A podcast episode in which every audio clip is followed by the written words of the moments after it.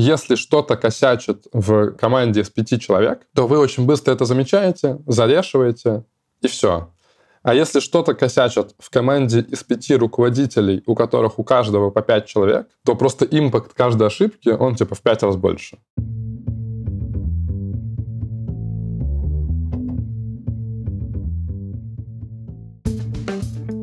Привет!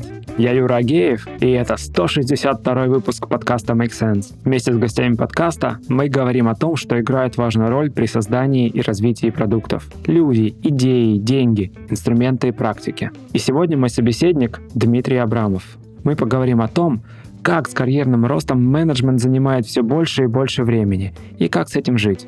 Обсудим, какие инструменты менеджмента помогают командам справляться с возрастающей сложностью бизнес-задач. И еще поговорим о том, что такое принципы и как они и документация помогают командам не забывать предыдущий опыт, становиться умнее и принимать решения быстрее и эффективнее.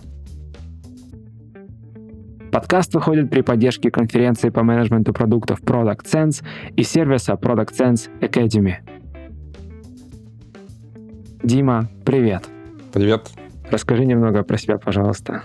Меня зовут Дима Абрамов. Я руковожу продуктом в бизнес-юните Eduska Smart в большой корпорации Skyeng. А, занимаюсь э, детскими продуктами, которые должны сделать жизнь школьника проще, помочь ему развиваться э, все время, начиная с, наверное, с пяти лет и до выпуска из школы. Делаю всю экосистему продуктов детских, кроме, собственно, основных продуктов с репетитором в детском направлении Skyeng, который называется SkySmart.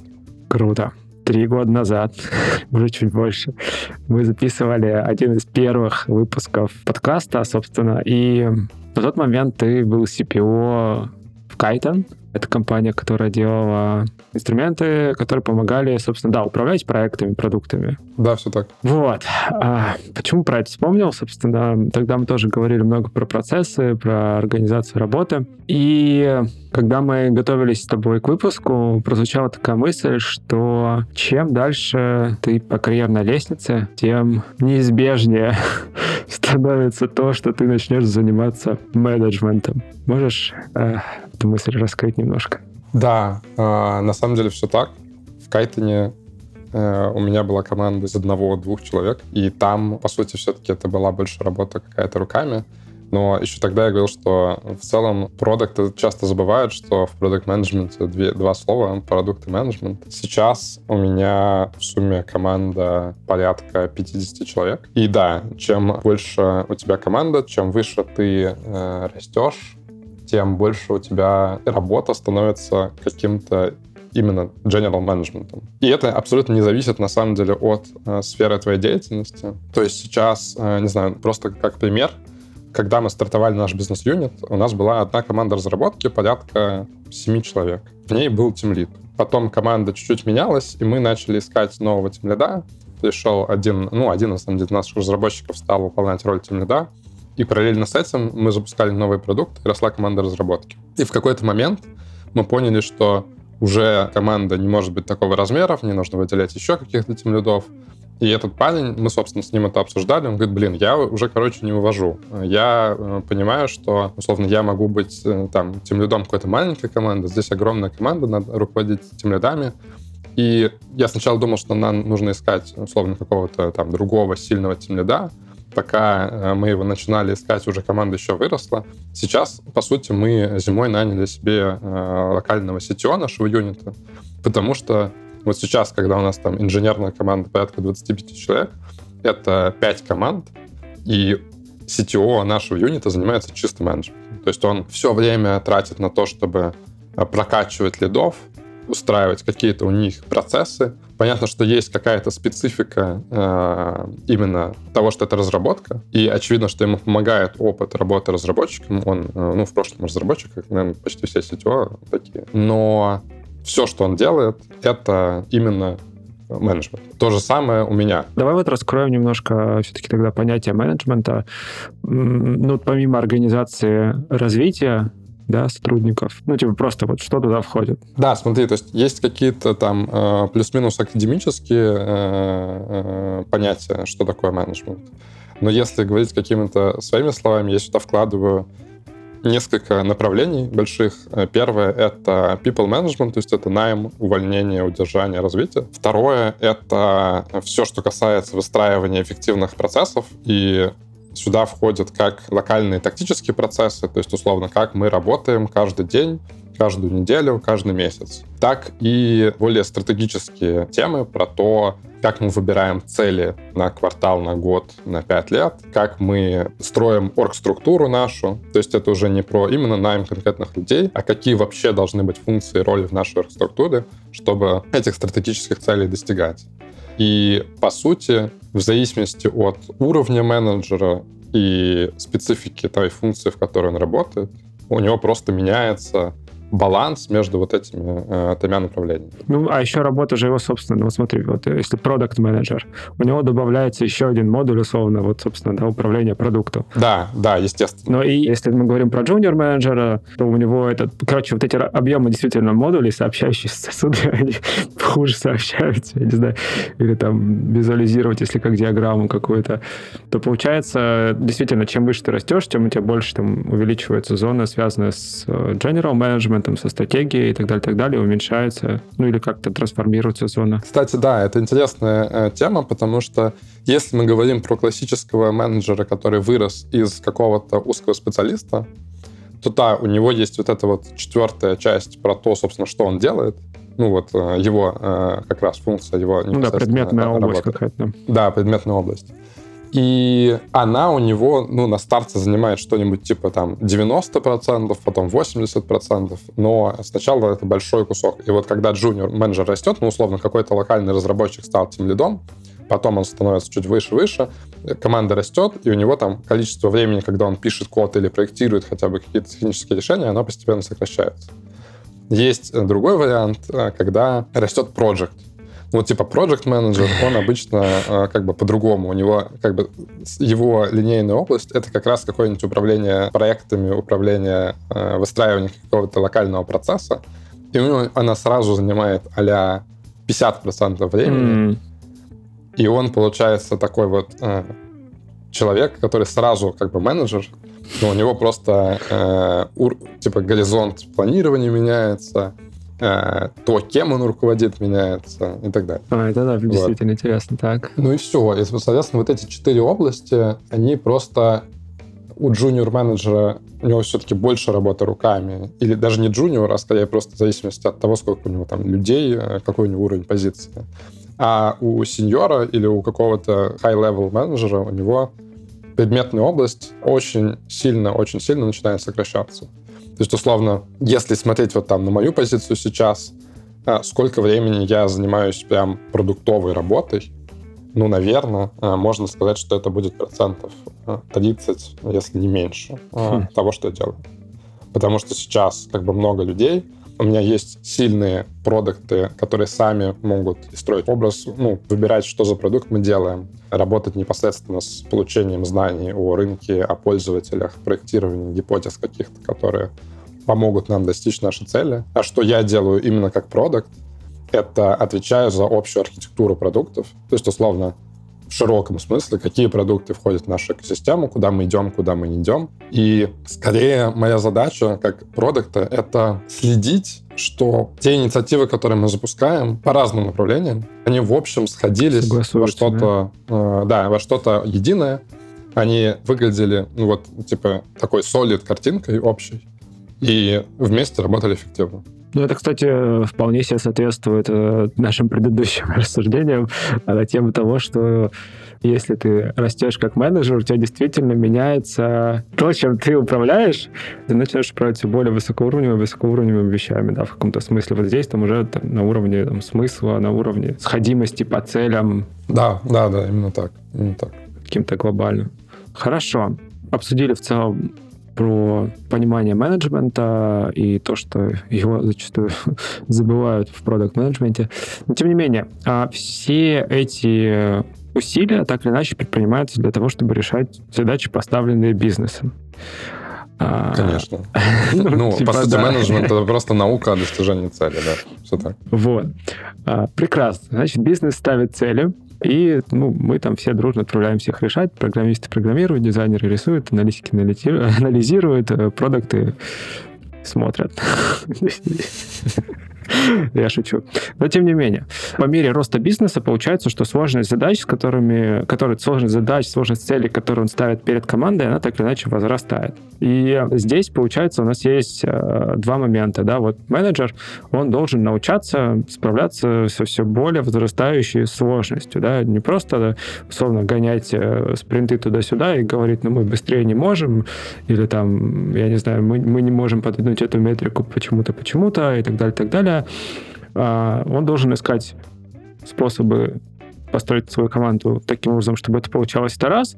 А во-вторых, еще и сделать так, чтобы ну, люди сами по себе накапливали знания, учились, и на самом деле это первая задача, да, чтобы решать цели, тебе нужно не забывать то, что ты делал. Вот, у тебя на Product Sense на последнем в апреле 2021 года был доклад про управленческий фреймворк. Если хочешь, можешь рассказать кратко про весь фреймворк.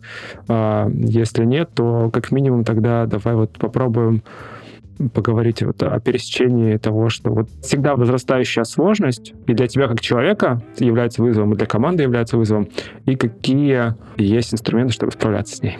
Да, по сути, что такое управленческий фреймворк. Мы, когда в команде обсуждаем какие-то изменения, мы тоже оперируем этим термином. То, что, типа, вот есть наш управленческий фреймворк. И зачем он нужен? Он нужен как раз для того, чтобы достигать с каждым разом все более и более сложной цели. То есть, если попытаться как-то это упростить, то условно есть человек, которому нужно, не знаю, достичь какую-то цель. Такой тупой пример, типа, вот ему нужно выкопать яму, он берет лопату, копает яму. Тут э, степень менеджмента, которая ему нужна, она довольно низкая. Ну, в смысле, нужно управлять своими собственными руками. Вроде мы это научились делать в детстве плюс-минус, и все хорошо. Если тому же самому человеку нужно выкупать э, не одну яму, а нужно подготовить землю для фундамента нового дома, то, скорее всего, он уже там в одиночку копать не будет. Ему нужно, нужно нанять э, ораву каких-нибудь землекопов, которые все это будут копать. Ему нужно э, повести их вместе на одно и то же место, объяснить, э, где они должны что копать, э, нарисовать какие там колышки расставить и так далее. И эта задача, как для менеджера, она уже типа на порядок сложнее, чем просто копать там одному ну, себе. Лопатой самостоятельно, да. Да. Что мы делаем, когда мы управляем какими-то сложными продуктами, это мы берем задачу, ну, еще на порядок сложнее. То есть у нас есть э, еще и люди разных функций, и от каждого из них зависит успех нашего предприятия. Плюс, если мы э, говорим не о производстве чего-то понятного, а о продукт менеджменте то это еще и начинается игра с вероятностями. То есть на самом деле мы не знаем, как достичь ту или иную цель, мы ставим какие-то гипотезы, мы их оцениваем, мы получаем знания с рынка после теста каждой гипотезы. Плюс еще мы обогащаем эти знания знанием, полученными другими путями. Там, не знаю, исследуем конкурентов, проводим интервью, ну вот типичная продуктовая работа. И это огромный поток информации и огромный поток действий, которые нужно совершить. И есть, по сути, какая-то система, которая их обрабатывает. То есть, условно, такой центральный компьютер. Но мы люди, и это не центральный компьютер. Это по факту опять какая-то эмержентная сущность, что много людей в ней участвует, и каждый принимает свои локальные решения, и вот в сумме все эти решения провоцируют какие-то действия, которые либо приводят к цели, либо не приводят. Давай, стоп, эмержентные.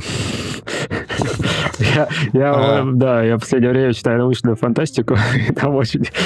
Э, короче, да, попробуй, я попробую пояснить, ты поправь. Если я правильно понимаю, эмерджентное — это когда у тебя результат объединения, не знаю, деталей системы, то есть превращение ее в систему больше, чем сумма просто отдельных частей системы. Да, да, да. По сути, что типа, что если 10 человек просто будут что-то делать, э, каждый свой, э, не, не свой кусок, а каждый будет делать одну и ту же задачу, то они сделают ее там на 5%. А если они э, объединились в эмерджентную структуру, они там ее могут сделать на 100%. Окей, okay, поехали дальше.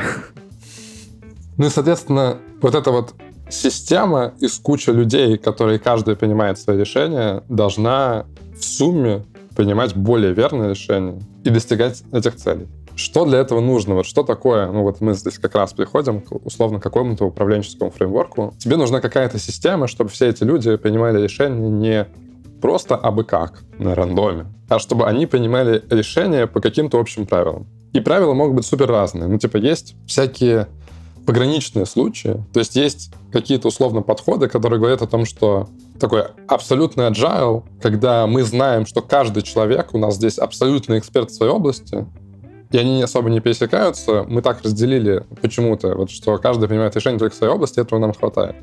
И тогда нет никаких общих правил. То есть там есть условно одно правило, принимай решение таким образом, чтобы оно было направлено, типа, идеально подходило к цели. Это как законы робототехники, да, у Азимова. Там робот да, должен навредить да. человеку и так далее, так далее. Так. Да.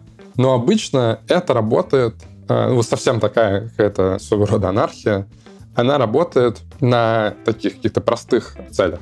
Слушай, а можно я тут вставлю, попробую? Я просто помню, был, была лекция Байрама Накова, и он как раз на эту тему тоже рассуждал, типа комплексной системы, да, то есть сложной системы, и он предлагал рассмотреть идею со стаи птиц, которая, руководствуясь несколькими базовыми правилами, может условно перемещаться в пространстве таким образом, чтобы там они не сталкивались, чтобы образовать какие-то фигуры. Да, вот и именно, именно, что нужны какие-то базовые правила. Так. То есть, условно, если базовое правило одно просто делает типа классно, скорее всего, оно работает на каких-то совсем простых задачах. Но на сложных задачах включается какой-то человеческий фактор, что типа, ну, а что, что такое хорошо? Еще, да. да, что такое классно?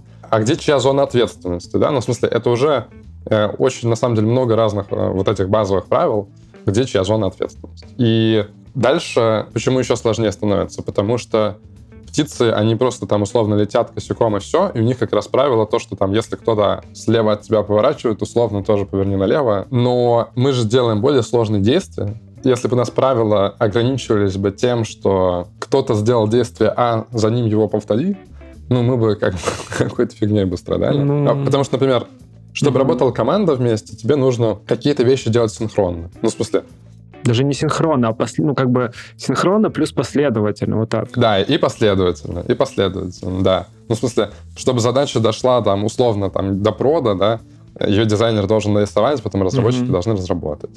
Еще раз, то есть это очень понятные процессы, которые мы даже не рассматриваем как часть управленческого фреймворка вот этого вот, потому что это локальная работа каждой отдельной команды. Но, например, как собрать эту команду, чтобы она дальше сама смогла довести до прода там эту задачу, это, это часть архитектуры. Архитектура — часть фреймворка. И если мы говорим про команду уже не э, каждого конкретного э, человека, а команду руководителей каких-то тем лидов, которые этими командами управляют, то чем больше у тебя таких людей, тем важнее тебе, какие конкретно вот эти базовые правила ты выберешь, чтобы они эффективно взаимодействовали. Почему? Потому что если что-то косячит в э, команде из пяти человек, то вы очень быстро это замечаете, зарешиваете, и все. А если что-то косячат в команде из пяти руководителей, у которых у каждого по пять человек, то просто импакт каждой ошибки, он типа в пять раз больше. А может быть и не в пять, может быть намного сильнее. Потому что там начинается очень много факторов. Типа, если кто-то накосячил, у других что-то пошло не так. Э, когда ты начинаешь менять процессы, у тебя команда какая-нибудь начинает демотивироваться, потому что за нее кто-то пофиксил, блин, процессы. А они такие все самостоятельные, умные и сами знают, как правильно. Начинается демотивация, она там распространяется. Ну, то есть если на уровне там э, крупного уровня менеджмента что-то идет не так, у тебя от каждой ошибки импакт просто в разы больше, и он еще потом, блин, его не отследишь. А еще хуже, когда ты начинаешь допускать ошибки не просто в процессах внутри каждой команды, это ладно, а в процессах принятия решений. Потому что отследить, что менеджер, например, продукт менеджер неправильно принимает решение, вообще не всегда можно, типа, быстро. Ну, там, да, То есть, а, метрики. У тебя хорошо, если у тебя цикл тестирования гипотезы типа две недели, за две недели там ты, может, не заметил, за следующую гипотезу ты уже заметил. А если ты делаешь новый продукт, а если вы системно неправильно принимаете решение о том, продолжать или не продолжать. И ты через полгода понимаешь, что ты полгода делал продукт, который вообще оказалось надо было закрыть еще, там, например, двух недель. Угу. Вот у тебя полгода работы нескольких команд просто за зря, и это прямой убыток, а еще потом, как я сказал, типа, ты закрываешь продукт через полгода, не то же самое, что закрываешь продукт через две недели. Совсем нет. Там люди уже к нему привыкли, они вообще считают себя королями мира. Ты закрываешь продукт, они такие, в смысле, как ты можешь нас закрывать? Ты что вообще тут творишь? А, обижаются, увольняются, и все. Ну, то есть от этого там ущерб намного выше. И для того, чтобы вот это все работало, и для того, чтобы дальше вы еще росли, и еще больше людей решали еще более сложные задачи, нужны вот эти простые правила. И это наша система управления. И, условно, то, чем я сейчас занимаюсь, ну, вместе со своими тельмедами, это именно ее развиваю и ее выстраиваю. И она у нас состоит из разных направлений. Ну, то есть одно э, большое направление — это оргструктура и все, что касается структурирования команд. Какие должны быть команды, какие должны быть ответственности у этих команд, какие должны быть, э, возможно, там не только команды, но и какие-то функциональные направления, функциональные руководители. То есть, условно, какие-нибудь э, гильдии, ну вот, сейчас это модно называть. Раньше это все называлось просто маточной структурой. Это одно большое направление. Второе большое направление — это именно принципы принятия решений. Туда входят как какие-то продуктовые подходы, которые мы считаем таким базисом, которые являются необходимыми, но недостаточными. То есть, условно, каждый продукт отдельно у себя в команде, у себя в рабочей группе может добавлять какие-то принципы принятия решений, которые нужны ему, исходя из специфики того, как он работает, над каким он продуктом работает и так далее. Но есть какие-то общие принципы, которые мы считаем необходимыми для всех команд. То есть у нас, например, сейчас есть э, структурированная база знаний, э, небольшая. Есть большая база знаний, где хранится все наше знание. Я чуть попозже, наверное, про это тоже расскажу. А есть выжимка из всех наших знаний, которую мы считаем на данный момент самой актуальной информацией, которую надо знать всем. И у нас есть правило, что если ты запускаешь какой-то новый, неважно что, новую продуктовую инициативу, это может быть какой-то локальный эксперимент, новая фича или это новый продукт. Вот неважно, что из этого ты делаешь. Ты обязан сначала открыть эту выжимку, прочитать ее, она читается минут за 20, там несколько э, наборов карточек про пользователей, про рынок, про одних пользователей, про других пользователей. И ты должен освежить у себя в голове эти данные, потому что эти данные, мы их полтора года нашим юнитам добывали, и мы точно знаем, что это важно учитывать. Мы их добыли не просто так, мы ломали на этом какие-то копья, э, не понимали, чего, э, почему пользователи не пользуются нашими продуктами, поняли, записали, и теперь не надо повторять этих ошибок. Это один из принципов. Другой принцип, что в целом мы ждем от каждого руководителя, э, от каждого локального тимлида, мы ждем определенной культуры менеджмента. То есть, как бы это странно не звучало, что менеджмент диктует то, какой у тебя должен быть менеджмент. То есть, условно, ну да, потому что это такая э, сон во сне. Ну слушай, ну а с другой стороны, да, если отпустить это, то, о чем ты чуть раньше говорил, да, если руководитель э, допускает ошибку, это потом каскадом идет вниз и непредсказуемые последствия. Именно так, именно так. То есть мы ждем, что этот, по сути, процесс, он повторяется на каждом уровне. То есть я выстраиваю систему вот этот вот фреймворк менеджмента на уровне руководителей крупных направлений, то есть, условно, продуктов сильных и руководителей функциональных направлений, типа как раз там, не знаю, CTO, руководитель дизайна, руководитель аналитики и так далее. Но задача этих людей потом выстраивать свою систему менеджмента на уровне своих команд локальных. Она не такая, возможно, большая, она что-то э, берет из общей системы, э, что-то добавляет локального, потому что, условно, на своем уровне я никак не занимаюсь э, условно процессами работы над конкретными задачами в какой-то конкретной команде. Там условно скрамы, канбаны, вот там то, как на прод задача поставляется, в какие дни можно хотеть, в какие нельзя хотеть. Это не то вообще, что описывается в системе, которую э, типа я поддерживаю как руководитель. Но очевидно, что там тимлит какой-нибудь конкретной команды разработки должен эти процессы настраивать у себя, и он их должен, ну, как бы за них нести ответственность. И есть определенные, как я сказал, что типа минимальные уровни дисциплины менеджмента, которые должны быть.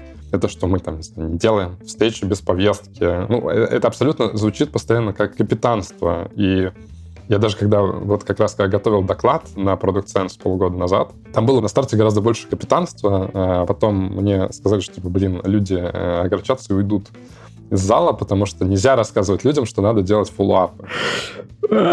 Вот рассказывать, не слушай, рассказывать нельзя, э, все знают, но не только лишь все делают. Вот это очень да, груз, да, грустная да, часть, да. что и про повестку, и про фоллоуапы. Блин, это просто боль, не знаю. Ну, вот, типа, никто не хочет это слушать, э, никто не хочет, да. потому что все такие, ну, это очевидно. Ага. Но по факту блин, это, это пипец как э, страдает. То есть я, как всегда, собеседую сейчас много продуктов, э, вот, и, блин, ну, ну, жесть. Ну, в смысле, когда человек не может назвать, какие у него регулярные рутины есть, типа регулярные встречи даже, и он называет что-нибудь типа, ну, разработчику вроде есть стендап. Такой, блин, чувак, а ты как вообще, типа, вот у тебя там есть цели на полгода, год, э, на квартал, хорошо. Я уж молчу про то, откуда они появились. Ну, как ты где, типа, как ты работаешь каждую неделю, чтобы достичь цели на квартал? Тебя есть команда. Он такой, ну, блин, типа, ну, иногда мы что-то собираемся. Типа, блин, капец. Нету каких-то элементарных циклов управления. Нету дисциплины там фоллоуапов. Это правда, ну, не знаю, году, наверное, в 15-м я прочитал первый раз пост в блоге Интеркома о том, как проводить совещания. И то есть я уже успел поработать к этому моменту именно в роли менеджера где-то года полтора, и я такой, ё-моё, в смысле, есть, есть, правда, более эффективный способ, я такой, слава тебе, э, э, интернет. И ну, с тех пор, конечно, начал так делать, ну, то есть действительно повестки, там, не собираться, если бла-бла-бла, но когда ты начинаешь менеджерам рассказывать об этом, приходящим новым, которые, типа, уже с опытом и так далее, ну, нет, есть сопротивление. Короче, вот я, я просто хотел сделать акцент, что, ну, действительно, это вещи, которые кажутся очевидными, но нет. Они продолжают быть очевидными, просто они настолько неприятные, что люди говорят, ну да, это же типа очевидно, наверное, проблема не в этом. Вот это классическая проблема, что человек не может осознать, что его проблема решается очень просто. Каким-то простым способом. Она не очень просто. То есть, на самом деле, внедрить у себя культуру, э, после каждой встречи писать follow-up, это больно. Ну, то есть, потому что сначала ты такой, все, закончил, у тебя еще какое-нибудь воодушевление, если встреча прошла хорошо, ты такой, все, побежал что-то делать. Или там побежал на другую встречу, у тебя классное настроение. Если встреча прошла плохо, ты сидишь подавленный и страдаешь. Ни в одном из этих состояний нет такого, что такой Сейчас Хочется написать классный follow-up. напишу. Да, Ах, да, ребята да. ждут, наверное. Вот, и поэтому, да, ну то есть в какой-то момент ты можешь это, наверное, довести до состояния типа чистки зубов. То есть ты вот, каждое утро встаешь, да. это просто гигиена. Тебе не надо думать о том, что, блин, надо в ванну идти, а, две минуты тратить. Ну, то есть нет, человек просто идет на автомате, идет чистить зубы. Он в этот момент не думает о том, что он чистит зубы, он просто ну, знает, что это каждое утро случается, ему это нормально. И потом тебе не надо к стоматологу идти, платить там десятки, сотни тысяч рублей, чтобы исправлять да, это да, все. Да. Но, э, но в то же время, если у людей нету, ну, типа как дети, да, то есть мы же не сильно отличаемся по факту. Ребенка ведут к стоматологу, чинит зубы, он ненавидит этих стоматологов и боится. Но если им тот же самый стоматолог говорит, блин, чувак, типа, все же просто. типа, чтобы не ходить ко мне, можешь чистить зубы каждый день. Он такой, пошел нафиг. Типа. Э, это, это все понятно и не чистит потом. Вот если только его там как-то не воспитали, не заставили долго-долго почистить зубы, э, чтобы потом он начал делать это на автомате. Окей, okay, да. Короче, важная штука. Чистите зубы. Шучу, фоллап пишите. А, давай дальше. Итого, что такое наш э, там, управленческий фреймворк? Это, во-первых, архитектура, во-вторых, принципы принятия решений и принципы поведения в любой команде. Они необходимые, но недостаточные, потому что это high-level фреймворк, который ниже надо обогащать какими-то своими практиками на каждом уровне. От команды уже непосредственно. Да, да, да. Причем практики могут отличаться, потому что в каких-то э, командах одни процессы хороши, в каких-то другие. Когда мы говорим про такой high-level management, на самом деле у тебя уже где-то появляются не только продуктовые, но и операционные команды. В операционке вообще другие принципы управления есть. Ну, то есть операционка работает немножко по-другому, управляется немножко по-другому, не так, как продуктовый. Хм. Слушай, ну ты говоришь слово принципы, я вспоминаю книжку Рая Далио принцип, да. который называется. Да. И, э, ну, то есть, не знаю, вдохновлялись или что. Ну, то есть там идея такая у него, что в какой-то момент э, он руководитель инвестиционной фирмы, э, Рэй начал выписывать принципы, я не знаю, предпосылки для принятия решения, когда он был прав, когда он был неправ. Да, да. И, собственно, он захотел, чтобы люди в компании похожим образом принимали решения и начал это шерить там внутри. То есть... Да, все так. Ну, то есть, наверное, я не скажу, что мы прям, типа, вдохновлялись принципами Далио, скорее э, мы просто взяли у него термин. Мгм. Ну, то есть мы по факту делаем то же самое, и просто после того, как книжка стала популярной, все просто сказали, а, блин, ну это, короче, принципы называется. Ну да. Понятно. Нет причины следственной связи. Окей. Но он очень неплохо описывает вот ровно то, что надо делать. То есть, условно, мы э, систему вот эту вот принятия решений, систему этого управления обновляем регулярно. Обновляем в тот момент, когда что-то случается, когда либо какой-то текущий принцип дал сбой, либо что-то Пре- вообще из другого. модель такая, да? Да, да, да, да, да.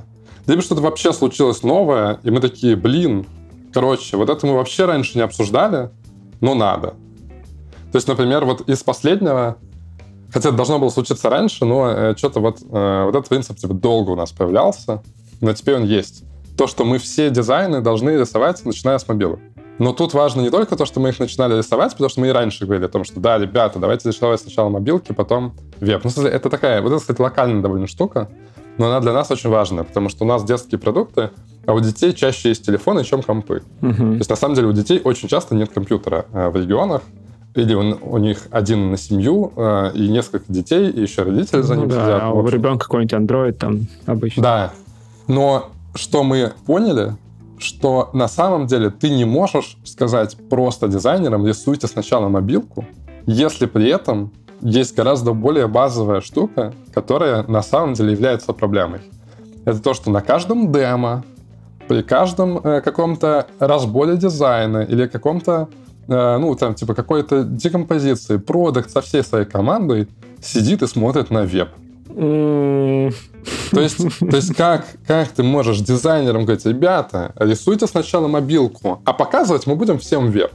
Но все же понимают, что в любом даже вот этом вот идеальном подходе про дизайн, что мы даже mobile first, web first, вообще не важно, то, над чем ты больше работаешь, то, что первое, Ну да, да, оно да. получается вот вылизанное, идеальное, а другое — это просто адаптация. Поэтому ребята, естественно, рисовали сначала веб, потом типа адаптировали его под мобилку. Но сейчас э, мы начали, что э, новый э, процесс, что мы на демо показываем мобилку. То есть просто, благо сейчас э, техника позволяет, открываешь Zoom с телефона и начинаешь шарить в мобилку. Неважно, это может быть не приложение, у нас часто веб-продукты, которые, ну, не, не приложение, просто мобильный веб. Окей, все, хорошо, открываем браузер и там все показываем. Ну, на самом деле, сейчас я не могу оценить, что прям, типа, все кардинально, наши продукты стали другими, потому что мы это не так давно сделали. Но формат демо от этого даже немножко меняется. То есть люди начинают думать именно в категориях, что вот на самом деле пользователь видит вот именно так наш продукт. Ну и да, и вот такие принципы у нас появляются ну, с какой-то периодичностью. Там, они, кстати, по прецедентам появляются. То есть э, что-то случается, мы вносим какие-то изменения. Слушай, ну это похоже, ну то- ты вот говоришь, не то чтобы сильно, кажется, поменялось, но вот это похоже на историю с, э, с совещаниями опять. А если ты не делаешь повестку, ну, то есть четкую повестку записанную, то есть и в конце не спрашиваешь вопрос, даже нет, в, в- в начале, да, можно задать вопрос, какое решение мы должны принять. Вот. А в конце совещания такой, так, это все здорово, так, мы какое решение принимаем? ну, то есть, казалось бы, да, такие простые вещи, но это меняет отношение действительно к происходящему. То, что ты говорил про дизайн. И мне вот интересно еще, знаешь, что спросить? Мы поговорили про совсем базовые вещи, да, типа вот совещаний, вот чуть повыше уровнем, э, связанные с дизайном. Например, э, хочется дополнить картинку про принципы еще чем-то более высокого уровня, если можно там поделиться. Или, может быть, что-то вышло из строя. Ну да, смотри, э, могу два таких еще примера привести. Один, он скорее все-таки тактический, но более высокоуровневый, а другой, он совсем такой стратегический. Если говорить про тактику, то у нас э, очень много всего сейчас, ну, так как мы все-таки вот делаем продукты, причем с высокой степенью определенности прям работаем, потому что мы их обычно новые запускаем, а не какие-то там текущие масштабируем, то это про необходимый минимум информации, который нужен для принятия решения. То есть мы не запускаем, то есть у нас нету, типа, нельзя запустить продукт просто потому, что ты решил, что его надо запускать. Так, Есть интересно. определенный, вот, например, э, опять же, это выливается в какие-то локальные действия. Ну, у нас есть шаблон паспорта проекта, который надо просто заполнить. Ну, то есть э, что-то что запускаешь, ты заполняешь паспорт проекта. Он не очень большой, там цель, какая-то гипотеза и описаны дальше, э, ну, что ты, собственно, делаешь, э, решение Мгм. предлагаемое. Вот. Но там есть большой пункт, называется «Снижаем неопределенность, э, повышаем confidence». И там э, есть серия вопросов, много вопросов, на которые ты должен, как автор э, этого продукта, записать ответы. Например, там, типа, какая целевая аудитория, что мы знаем о целевой аудитории, потом, есть ли у нас подтверждение, что эта проблема есть, какие подтверждения. Туда надо просто ссылки на исследование приложить, и все. Условно, есть ли кто-то из конкурентов, который это сделал? Есть ли кто-то в нашей компании, кто делал похожие вещи там на соседней смежной аудитории, у которого получилось? Потом есть там блок про команду. Например, типа, есть ли в команде люди, которые раньше где-то запускали подобные штуки. Есть ли какие-то там особые скиллы, которых у нас в команде не хватает? Короче, зачем это нужно? Затем, чтобы автор этой э, гипотезы, автор этого продукта нового заполнил эту э, штуку. Ты не обязан ответить достоверно на каждый вопрос, но ты обязан на него ответить хотя бы словами «нет, у меня нет этих данных».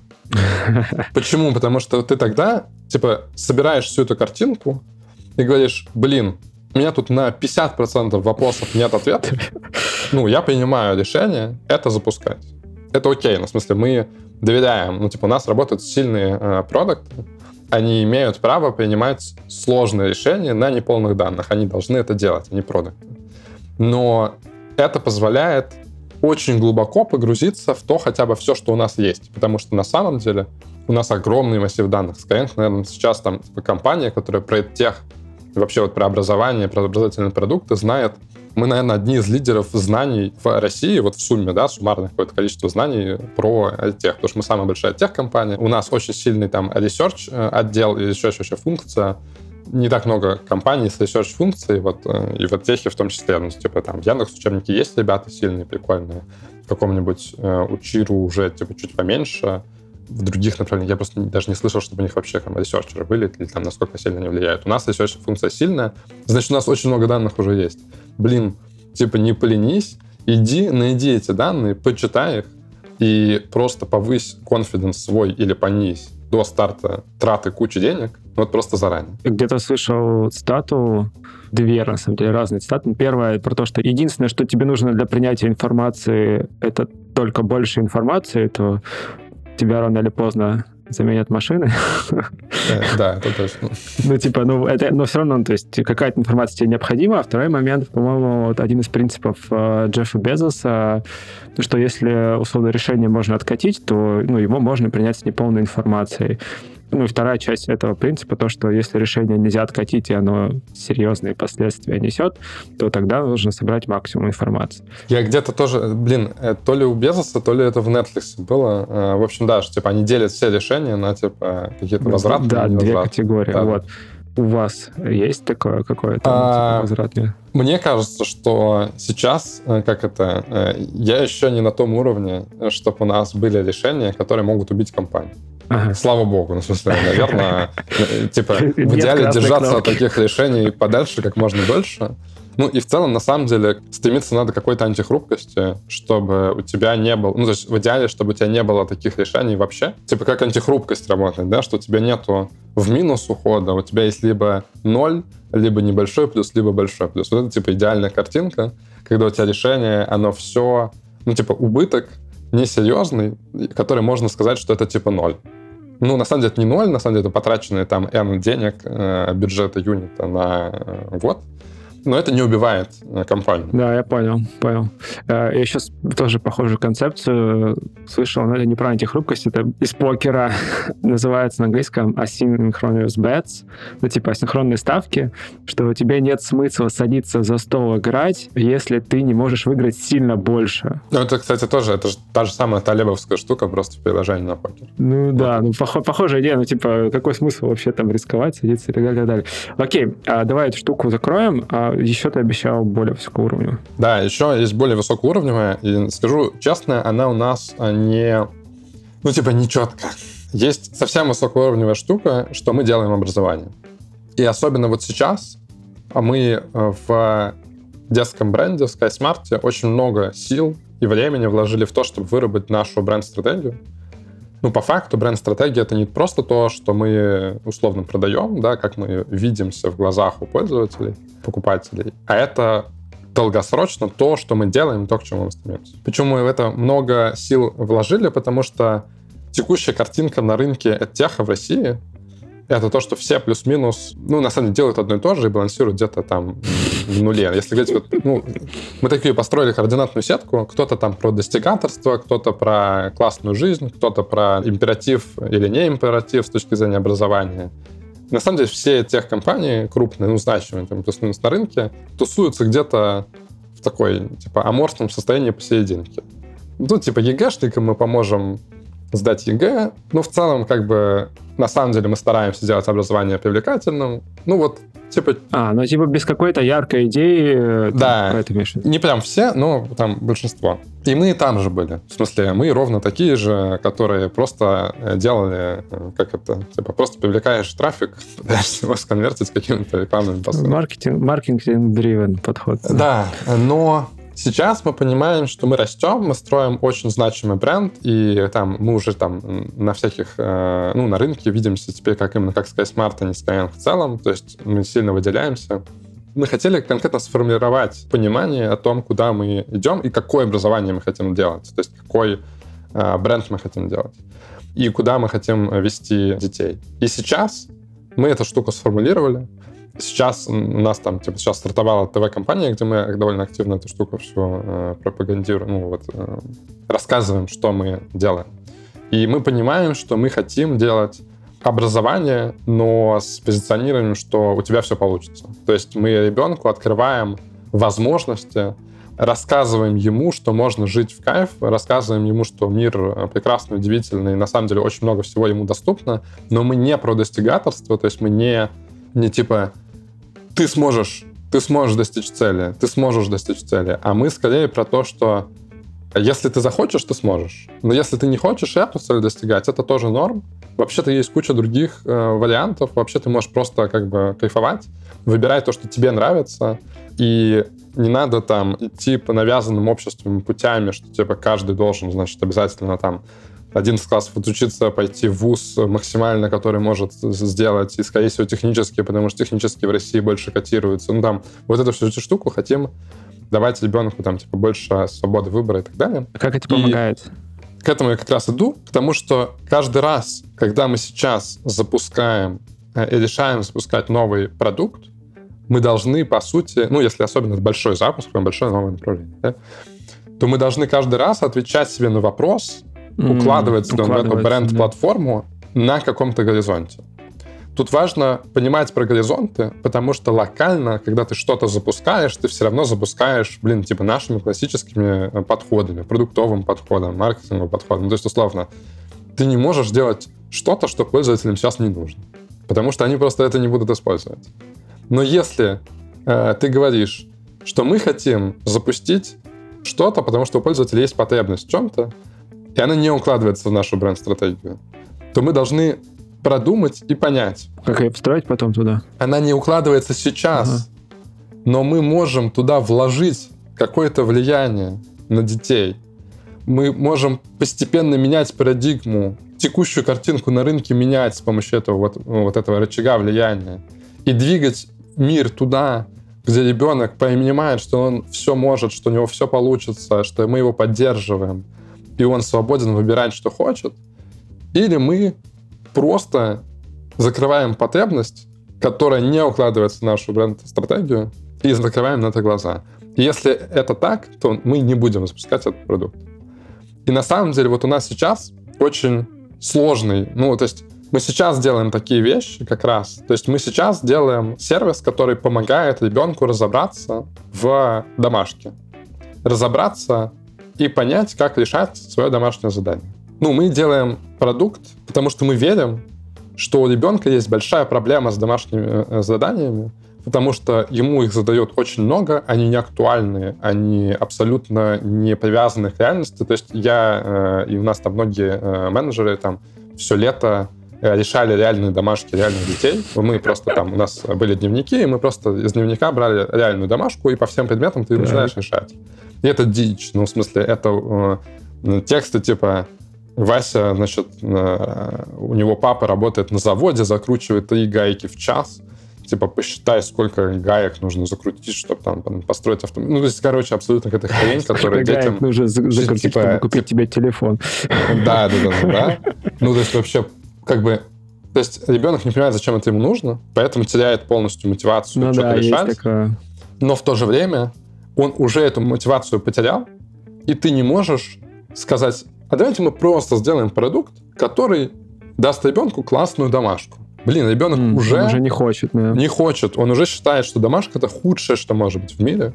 И что все, что связано со словом обучения, это что-то очень плохое. школа, где его заставляют страдать. Поэтому мы делаем сервис, который помогает ребенку сэкономить время на эту домашку. Но делает это не так, как делают абсолютно токсичные сервисы, которые сейчас есть в интернете. Ну, типа, типа дети умеют списывать, и все это знают, и все дети списывают. И если там просто зайти в Google и набрать э, ГДЗ, то там будет куча сервисов, обвешенных просто, блин, типа рекламой, э, абсолютно, причем абсолютно жесть. Ну, в смысле, там рекламные сетки самые вот эти вот трешовые, типа Пугачева умерла, и... Мы не продвигаем эту идею. А, ну да, и там абсолютно непонятное решение, как кем-то просто отсканирована какая-то тетрадка, которая непонятно, кто ее сделал, непонятно как. Ребенок не понимает, что там случилось, почему он списал то, что списал, но других значит, источников у него данных нету он может пойти к родителям, но родители, скорее всего, тоже не могут э, ему помочь, потому что если это там пятый, шестой класс, то там на самом деле почти все родители вообще не помнят, как это решать. Там я их могу на моменте интегралов мы теряем половину сразу уже все. Слушай, ну интеграл это десятый класс или одиннадцатый, а, да? а, а в шестом классе есть квадратное уравнение, и мне было стыдно, но когда я только начал с этим всем работать, я не помнил формулу дискриминанта. Ну, типа... Ой-ой-ой, я тоже не помню. Я прямо сейчас не помню, да, поэтому не будем. Окей, вот. так. Но мы сейчас делаем сервис, который помогает более осознанно решить, то есть он типа подробный разбор этих заданий. Но мы все равно понимаем, что пока что на самом старте дети все равно списывают. И у нас будет точно часть детей, которые у нас просто спишут. Помогает ли это двигаться ребенку в сторону образования? Наш вижен, что да. Но мы очень долго принимали решения, типа, понимаем мы, как конкретно мы будем туда двигаться, какие конкретно должны быть решения, чтобы они помогали ребенку э, все равно как-то сдвинуть вот эту границу ненависти к учебе и понять, что, оказывается, решать не так сложно, mm-hmm. он что-то понял. Потому что ребенку очень сильно влияет то, что он осознал, что, блин, я вот здесь и сейчас смог. Потому что он в депрессии, ну, не, не в депрессии, но, типа, он очень расстроен тем, что он ничего не может. Очень многие дети... Э, ну, особенно если им там учителя в школе э, грешат это говорить, что типа ты тупой, ты ничего не понимаешь. Он идет туда с мотивацией, что он тупой, он сейчас просто должен списать, он ничего не понимает. Но если ты ему даешь подробное объяснение, и он вдруг осознал, как это решать, то у него случается то такой инсайт. Он такой, типа, да, то есть он, даже давая списывать, можно э, оказывать полезное действие, поясняя, рассказывая, ну, вовлекая, пытаясь как-то вовлечь. Да, да, да. И, и это тогда в этом случае это как раз соотносится вот с той с тем. И принципом, это соотносится да. с большой нашей ага. идеей того, что мы хотим делать. И, естественно, это только первый шаг. Естественно, все равно, если бы мы остановились на этом, то это очень натянуто соотносится. Ну, в смысле, наверное, нет. Но мы выстраиваем долгосрочную экосистему продуктов, чтобы здесь мы чуть-чуть ребенку времени освободили, чуть-чуть ему объяснили. Потом ему подсунули нужный а, ну, в смысле, потом мы рассказали ему, что, смотри, у нас здесь есть еще прикольное медиа свое, где ты можешь послушать не унылую лекцию по математике, где тебе просто скажут, что квадратное уравнение решается вот так через дискриминант, mm-hmm. а тебе расскажут, зачем это нужно, почему это прикольно. Вообще, тебе, скорее всего, расскажут что-то прикольное, а ты, может быть, только в самом конце поймешь, что вообще-то здесь была зашита математика. Вот черт, это был урок.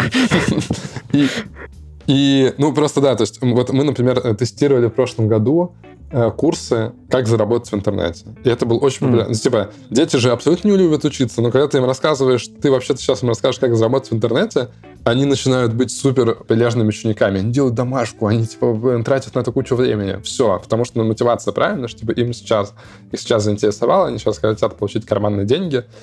Все меняется. И если правильную дальше мотивацию подобрать, то через то, что ты привлек mm. ребенка абсолютно решить рутинную проблему, которая у него есть, он не хочет сидеть долго с домашкой, ты начинаешь э, вовлекать его уже в образовательный процесс нового поколения, по сути. И вот если ты видишь такую штуку, возвращаясь к тому, с чего мы начали, да, почему... То есть это тоже один из наших принципов, что если мы видим такой сценарий, то можно запускать. Но мы берем на себя ответственность, что мы не остановимся где-то по дороге, где мы, соответственно, со, не что сценарий нашей, нужно раскрыть, э, ну, реализовать, собственно. Да, ты должен довести его до конца, либо должен закрыть нафиг этот продукт, потому что он не соответствует нашему long-term vision. Вот. То есть есть вот такая штука, она, ну, она скорее, конечно, рождается вся в обсуждениях, но мы обязаны провести эти обсуждения. Мы не можем mm-hmm. запустить без этих обсуждений продукт. Это мощно, мне кажется.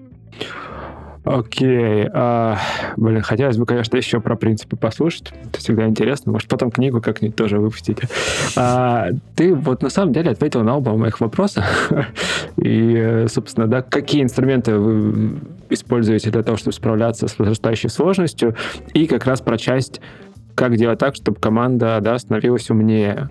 Ну, то есть через вот коллекционирование вот таких вот принципов, да, описывание ситуации на уровне стратегическом, тактическом и прям совсем операционном, получается, что и команды сами вносят какие-то коррективы, и топ-менеджмент, и middle менеджмент То есть все накапливают вот эти знания, ну и эффективно становится. Я правильно понимаю?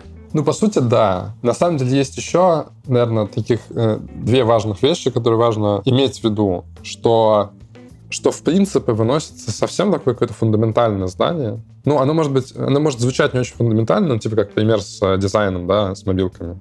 Но на самом деле для нас оно фундаментально, потому что типа, для нас фундаментальная особенность нашей аудитории, что она сидит с мобильным. Это очень важно.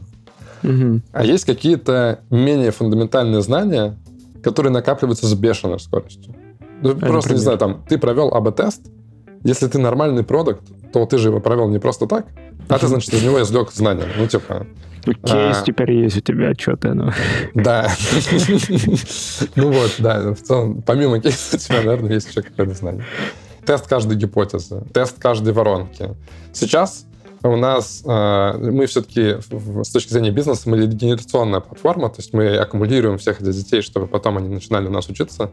Для того, чтобы выстраивать воронки лид-генерации, там очень сложные воронки, потому что там ребенок, родитель, платит родители, учится ребенок. Надо протестировать просто очень много разных воронок. Например, сейчас у нас одновременно в работе находится порядка 100 воронок. То есть мы порядка 100 mm. воронок за э, несколько месяцев должны оттестировать, за пару месяцев должны оттестировать. Это... И, это, и это такой объем знания, который ты не вынесешь в принципе. И для того, чтобы команда, вот как ты сказал, да, чтобы команда умнела и в следующий раз принимала более правильные решения, надо еще на уровне, наверное, этих базовых принципов заложить какие-то правила, как мы аккумулируем, структурируем и используем вот эти знания, которые гораздо более локальные, но если у тебя очень много локальных знаний, ты потом ну, допускаешь в разы меньше ошибок. И а. э, да, ты, во-первых, просто, ну, типа, ты не будешь тестировать одну и ту же гипотезу два раза, если ты ее когда-то уже тестил. Это кажется супер очевидным, но если ее тестил не ты, а тестил твой коллега, то это уже не так очевидно. Вот так. А как это сделать? Ну, собственно, как сделать так, чтобы не забывались, что мы уже принимали похожие решения. Не забывалось, что мы уже, блин, проверяли эту штуку, и как вот приходит менеджер через полгода после проверки гипотезы, он видит, что это очевидное решение, начинает его продвигать, двигать. Ну, в лучшем случае им скажут, мы это уже делали. А скорее всего, человек, который это делал, уже работает на другом проекте, и поэтому... Да, ему не, скажут. Да. да. да. Все так. Ну вот именно, это супер как раз важно. И тут, к сожалению, это решается просто очень рутинным структурированием всего и вся. По факту, что такое структурирование? Структурирование — снижение как раз вот этой вот типа сложности и комплексности системы и попытка в ней разобраться. То есть что это значит? Мы делаем реестры знаний. Есть реестр исследований. То есть это, это огромный, ну, нет, по факту, типа, все очень просто. И сейчас это огромный Notion, в котором все исследования упакованы в странички, протегированы, и есть система тегов, которая позволяет тебе очень быстро найти нужный research. Ну, там типа теги разные по типу э, исследования, по тому, какую аудиторию исследовали, зачем и так далее. Там есть система тегов определенная, и ты можешь там очень быстро найти все research и на эту тему. А еще все research и сопровождаются очень коротким summary, чтобы ты, просмотрев просто summary, мог понять, типа, было то, что тебе сейчас очень актуально или нет, и если актуально, то ты уже загру... ну, погрузишься туда и почитаешь там, какие-нибудь сырые данные и так далее. Есть такой же реестр экспериментов, которые мы провели. Причем э, research и мы сделали давно, эксперименты мы, к сожалению, там типа пару раз накосячили, структура была плохая, и очень сложно в ней теперь разобраться. Сейчас мы, как раз когда мы начали тестировать воронки, мы сделали очень классную структуру воронок, Имеешь того, как они хранятся. А, ага. То есть, по сути, это там, ну, там такие миры доски, в которых все воронки прям отрисованы как воронки, есть э, скриншоты, есть конверсия каждого этапа, но при этом, когда тест заканчивается, у тебя есть страничка с самого этого эксперимента, типа какие были протестированы, какие не были, какие выводы сделаны. И это опять складируется, тегируется и так далее. И дальше у тебя на уровень принципа выносится просто обязательство отсмотреть все ресерчи. А, я вот хотел как раз спросить, а как же заставить читать? А, на самом деле несколько, да, есть, типа, первое, это вот это обязательство, но все равно оно, конечно, ну, типа, тебе нужны ответственные люди, которые выполнят этот принцип, потому что ты это все отслеживать не можешь. Но еще есть очень полезная штука, на мой взгляд, она, она очень простая, но она стала для нас довольно полезной, когда продуктов стало больше двух. У нас есть встреча раз в две недели, такой типа продукт борд куда просто приходят все продукты и кратко рассказывают о новом знании, полученном за последние две недели. О, так интересно. Они типа, просто что, рассказывают. Что я, что я нового узнал за две недели? Да, да, да, что, я, что я нового Кайф. узнал. Причем знания делятся на знания о рынке, знания о конкурентах, знания о пользователях и даже внутреннее знание о том, как работает наша команда. А, а, ну, например, типа, типа... А вы типа... знали, что да, команда дизайнеров, да? Ну, типа того, ну, в смысле, там, не знаю, а, а вы знали, что мы тут, э, у нас в базе продукта лежит какой-нибудь там легаси э, кусочек вимбокса скайнговского, и он не умеет делать так-то. Если вы в следующий раз попытаетесь это сделать, у вас уйдет три недели на то, чтобы реализовать эту штуку. Мы таким образом даже восполняем знания, которые вообще-то должны были бы быть, потому что, блин, это типа наши интернал знания нашей собственной компании. Mm-hmm. Но они куда-то были потеряны, но мы их восстанавливаем таким образом. И последнее, это вот это вот у нас есть э, тоже в мире э, просто доска с карточками, обычно стикерами вот этими, которых лимитированное количество по разным категориям. Типа про учителей, что мы знаем, типа 8 стикеров. Про учеников такого-то класса, что мы знаем, 8 стикеров. И это просто на кончиках пальцев самая важная выжимка. Ее ты просто обязан читать.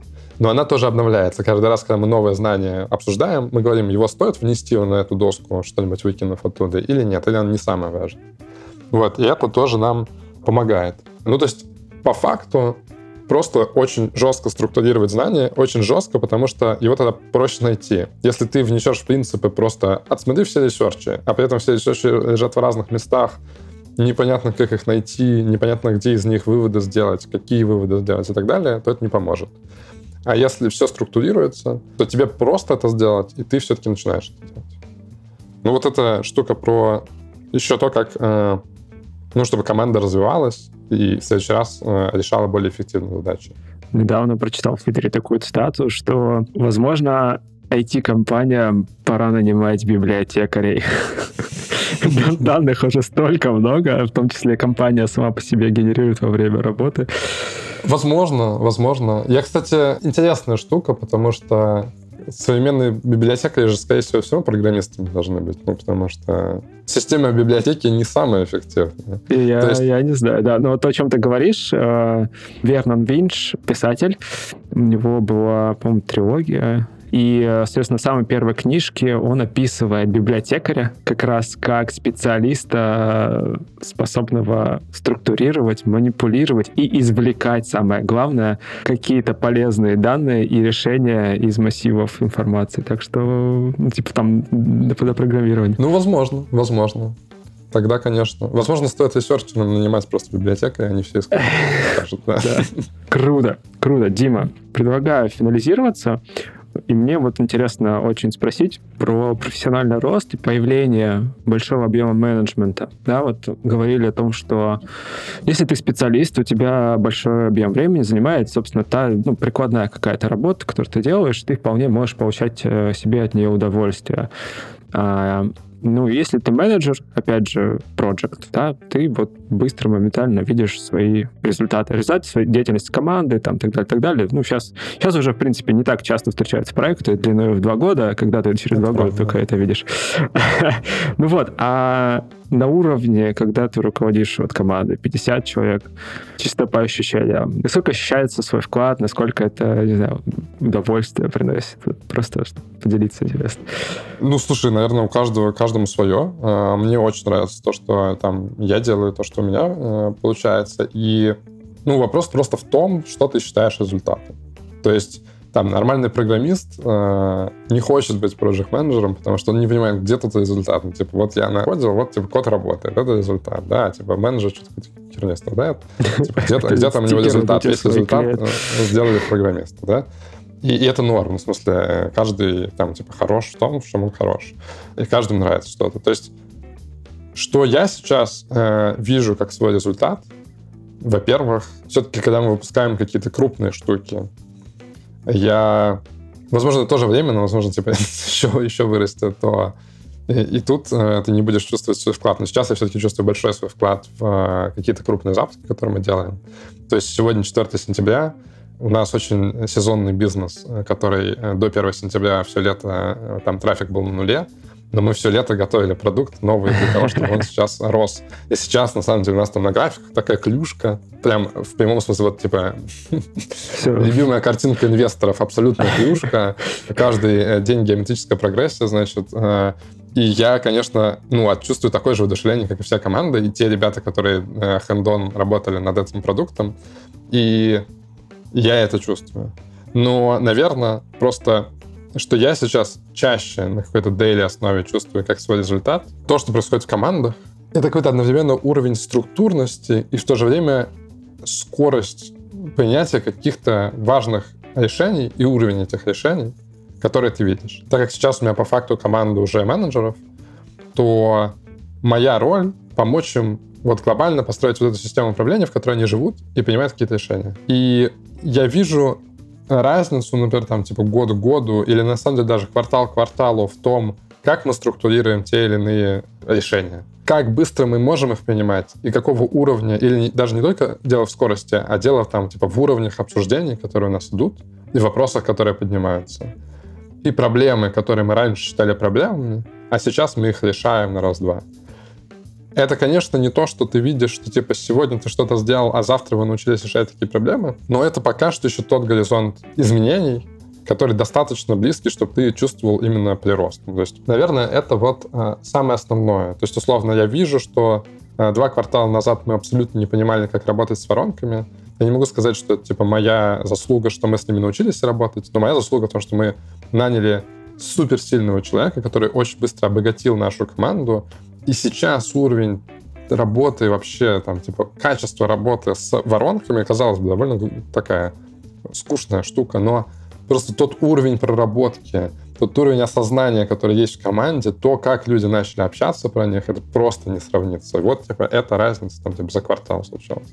Ну и также со всеми другими вопросами. И тот уровень э, ответственности, который люди на себя берут, если он растет, ты тоже чувствуешь в этом э, офигенный э, результат ты понимаешь на самом деле, что ребята начали принимать самостоятельно решения, брать на себя ответственность за какие-то большие штуки, скорее всего, это значит, что ты за них больше не должен нести ответственность. Тебе надо еще куда-то там, ну, дальше идти, да, какие-то еще глобальные истории думать.